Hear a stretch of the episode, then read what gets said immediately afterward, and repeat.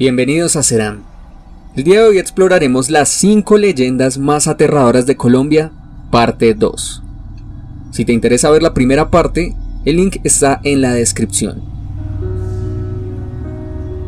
Francisco el Hombre es una leyenda bien conocida en la cultura paranormal de Colombia, siendo recreada esta historia en diferentes novelas y producciones audiovisuales.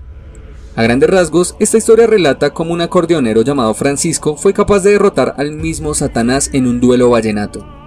La historia que les relataré a continuación es el testimonio de un contrabandista holandés que fue publicado en el libro del historiador Andrés Abadía Castillejo en 1968. Sucedió unos 50 años atrás. En los primeros días de mayo, por razones inexplicables, mi goleta había sobrevivido a una tormenta digna de la Biblia. De pronto, como por arte de magia, las olas de 10 metros habían cesado y el cielo se había despejado. Caporinche, el líder de los indios, me explicó que yo tendría que bajar a tierra y acompañarlos hasta Macho Bayo. Allí me esperaba mi cliente, un excéntrico veterano de la guerra de los mil días.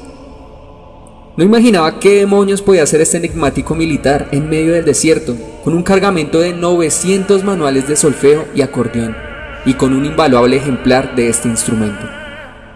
Caporinche tenía prisa porque la noche anterior habían acabado las fiestas y pronto volverían los controles policiales. En tierra tomamos una trocha polvorienta y como a medianoche unas nubes negras y espesas devoraron la claridad del cielo. Luego empezamos a oír una música lejana, que nos pareció el último rezago de celebraciones, pero pronto nos dimos cuenta de que aquello no era una parranda. A medida que avanzábamos, la música adquiría un matiz escalofriante podía distinguir el sonido de dos acordeones, trenzados en una especie de discusión macabra y frenética. Los acompañaba la voz de un hombre enloquecido, que profería rítmicas maldiciones, y otra más grave, tan ronca que helaba la sangre. Ante esto mis hombres cargaron sus rifles, temiendo que aquello fuera la señal para una emboscada de los indios, pero estos se hallaban igual de nerviosos, y todos empezamos a avanzar con sigilo. Para entonces el aire ya estaba cargado de un insoportable olor a azufre. Y cuando superamos un recodo del camino, vimos de dónde provenía. Las bestias y buena parte de los hombres, indios y marineros huyeron despavoridos ante aquella imagen aterradora.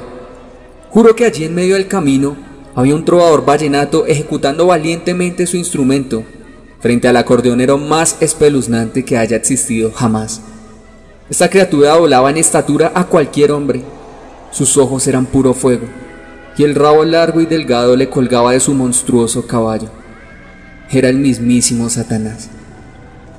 Su figura, sin duda, era sobrecogedora, pero no tanto como la música que producían aquellos dos. Desde que me addiqué en estas tierras no he vuelto a oír una piquera vallenata como esta. La tierra llegó a sacudirse con un terrible terremoto cuando el sencillo trovador interpretó, con una destreza increíble, una oración al revés. Por fortuna esto hizo que el espectro se desvaneciera, al tiempo que la luna reaparecía entre las nubes. El trovador nada más y nada menos que Francisco Moscote, el mejor vallenatero de la región, se quedó pasmado sobre su mula.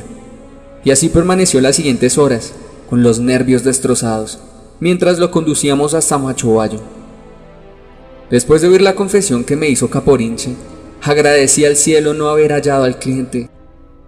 El indio me contó que la voz de ese condenado demonio que habíamos presenciado en la trocha le había sonado idéntica a la de nuestro misterioso comprador.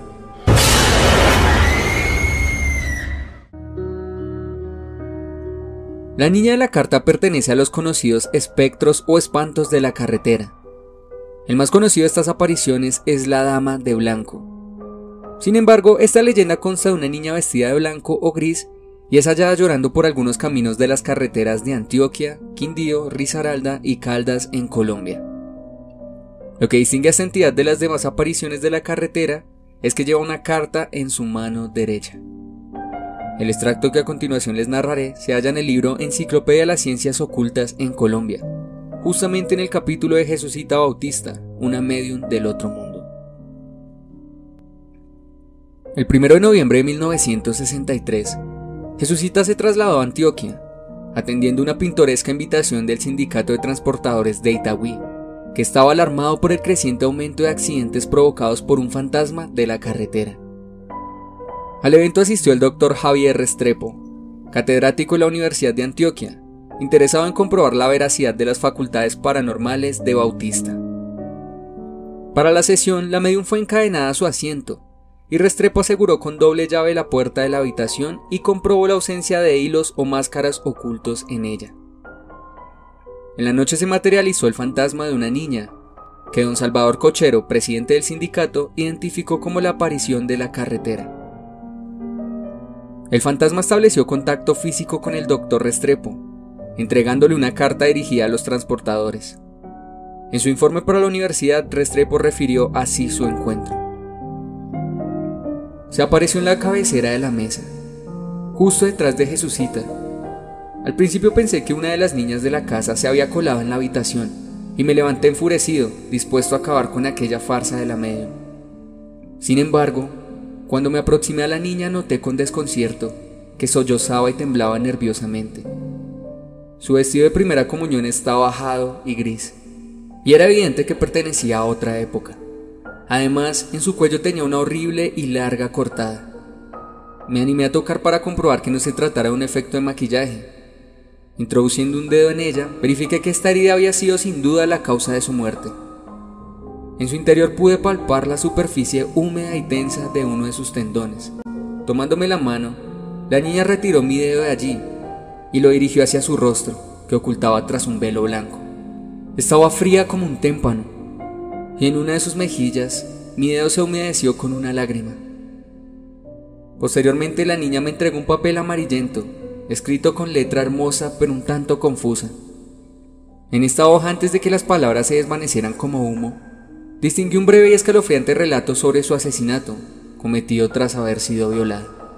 Pude leer también algunas indicaciones que supuestamente conducirían a una tumba del cementerio de Itagüí. Su nombre era totalmente ilegible, sin embargo, jamás se encontró su tumba, por lo que continúan las investigaciones.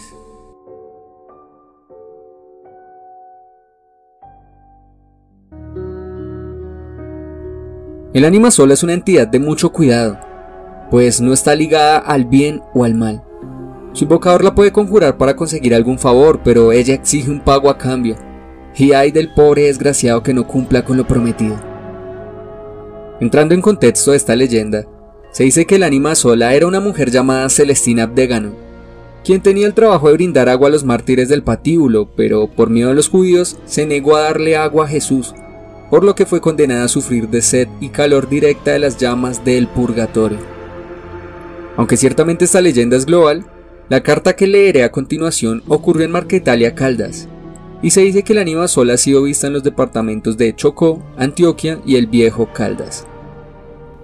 Esta nota fue encontrada en la capilla del cementerio de Marquetalia, dentro de unos libros de registro de difuntos, fue escrita al parecer en la madrugada del 3 de noviembre de 1940 por Jairo Ocampo, animero o curandero del pueblo por esos días. Hoy dejo el pueblo para siempre. Escribo esta nota con la esperanza de que algún día alguien la encuentre y entonces se devele el misterio de mi desaparición. Son las 5 de la mañana y debo irme, solo y en silencio. Aunque nadie en el pueblo lo sabe, yo soy ese personaje lúgubre de capa negra y sombrero alón al que todos temen y que desde hace cinco años y durante todas las noches del mes de noviembre ha venido recorriendo las calles con un farol en la mano, de casa en casa, pidiendo a sus moradores que recen un Padre Nuestro y un Ave María por el descanso de las benditas ánimas del purgatorio, mientras hace sonar una campanilla. Anoche preparé la comida y me senté a la mesa solo, como lo he venido haciendo todos los días desde la muerte de mi esposa. Una espléndida luna llena se ocultaba detrás de oscuros nubarrones que anunciaban una noche de lluvia. Hacía frío. Subí lentamente por el camino que conduce al cementerio y cuando estuve en lo alto del cerro, me detuve a disfrutar por un instante de la vista que éste ofrecía sobre el pueblo. Al abrir la verja de entrada, esta chirrió de manera tan extraña y resonante que, por primera vez, sentí miedo de entrar al campo santo. Sin embargo, me arrodillé y me santigué, como acostumbraba hacerlo cada noche de noviembre desde que me convertí en animero del pueblo. Fui a la capilla y después de rezar mis oraciones, pasé a la cripta de los osarios, detrás del altar, de donde tomé la campanilla y salí. Comenzó a llover, pero eso no me detuvo. Como de costumbre inicié mi pregón frente a la casa de la familia Gómez y continué mi recorrido hasta la salida del pueblo, deteniéndome en cada puerta. Inexplicablemente, una espesa neblina cayó sobre el pueblo, sumiéndolo en la más aterradora oscuridad. Mi lámpara se apagó de repente. Me sentí perdido en las tinieblas.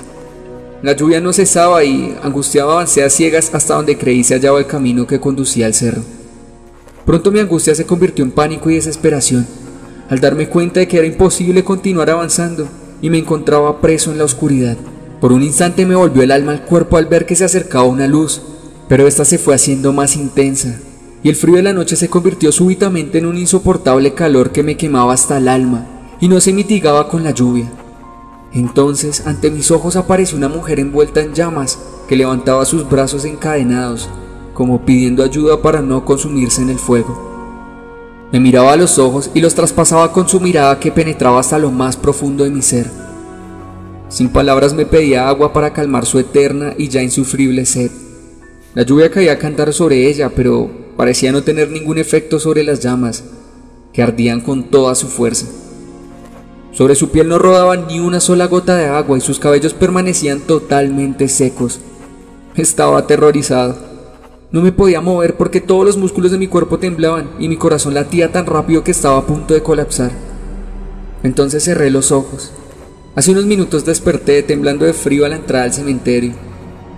Mi voluntad se debilita y una fuerza maligna se apodera de mí. Sé que lo que vi era el ánima sola, a quien yo excluía mis rezos por ser la única a la que no le servían las misas ni las oraciones.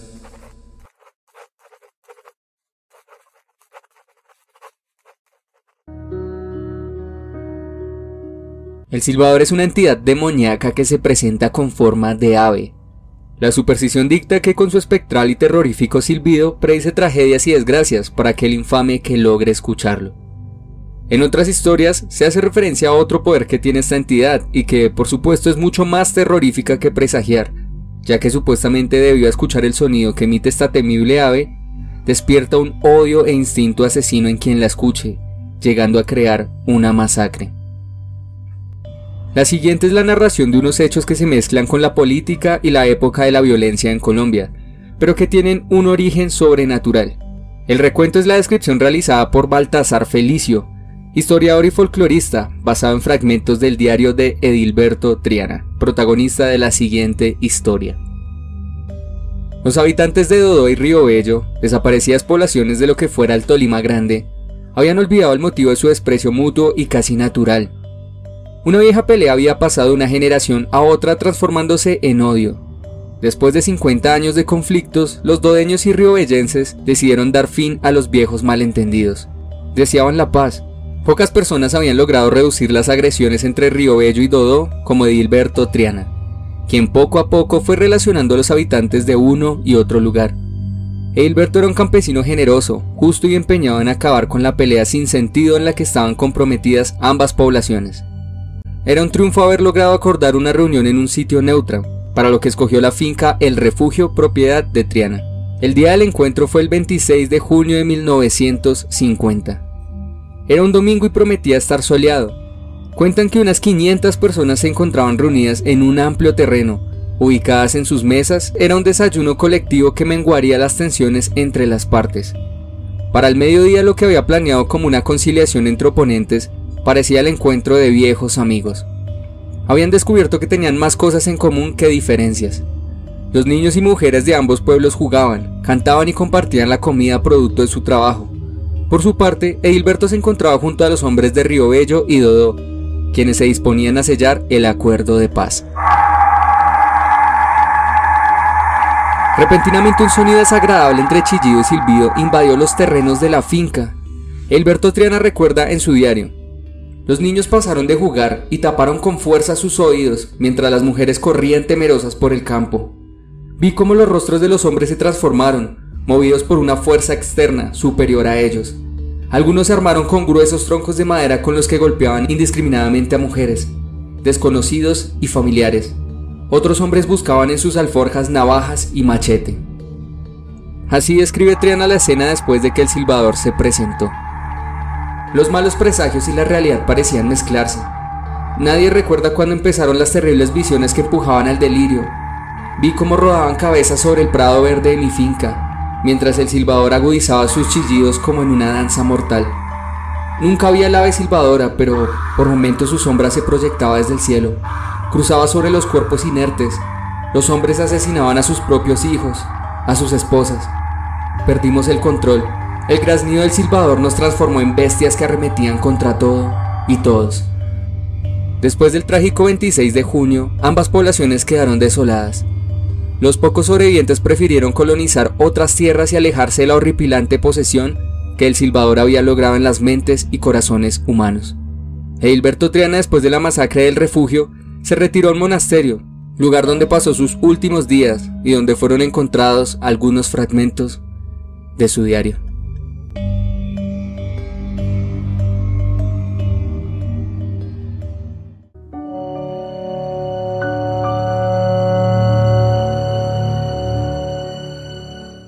El mandingas es el nombre que recibe el diablo en diferentes zonas de Sudamérica. Cumple con el típico relato en que el diablo se presenta con forma de hombre, sin embargo siempre suele destacar por su atractiva apariencia y su innegable carisma y personalidad magnética.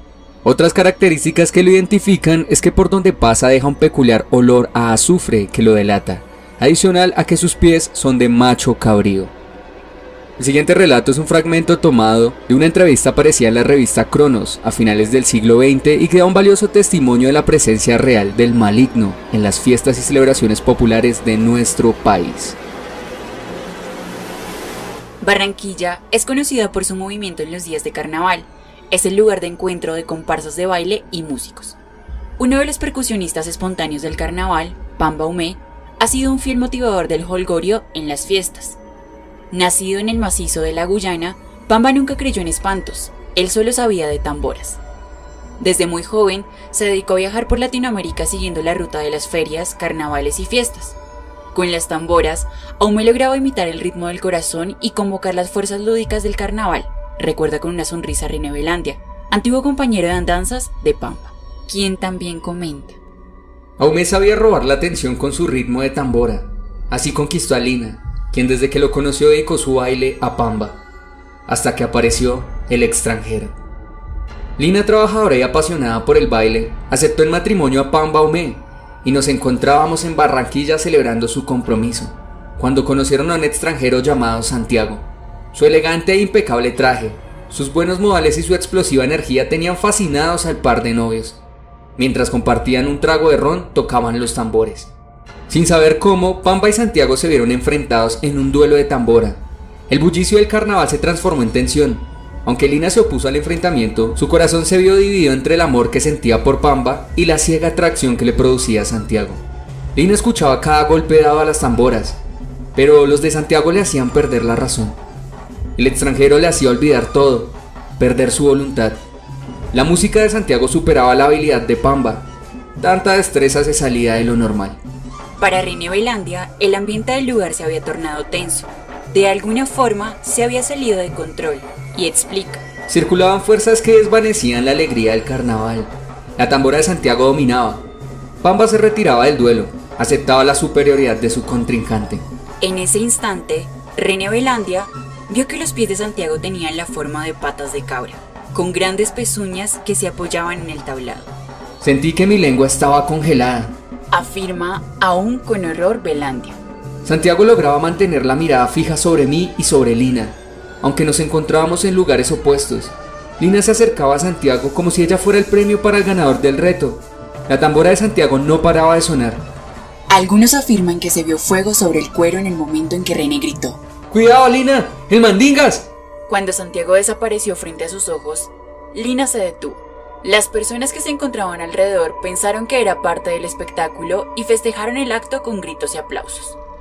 René Belandia confiesa que después de ese carnaval no volvió a ver a Lina ni a su viejo amigo. Sin embargo, no se desprende del único recuerdo de ese episodio.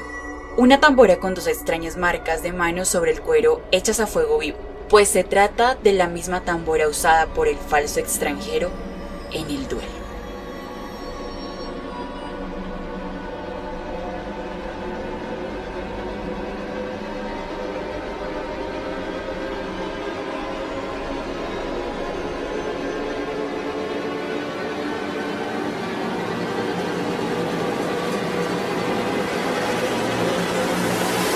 Si te gustó el video, por favor dale me gusta, suscríbete y compártelo con tus amigos, eso me ayudaría mucho. Si deseas sugerir algún tema, estaré atento en la caja de comentarios. Gracias por haber estado una vez más con Seram y hasta la próxima.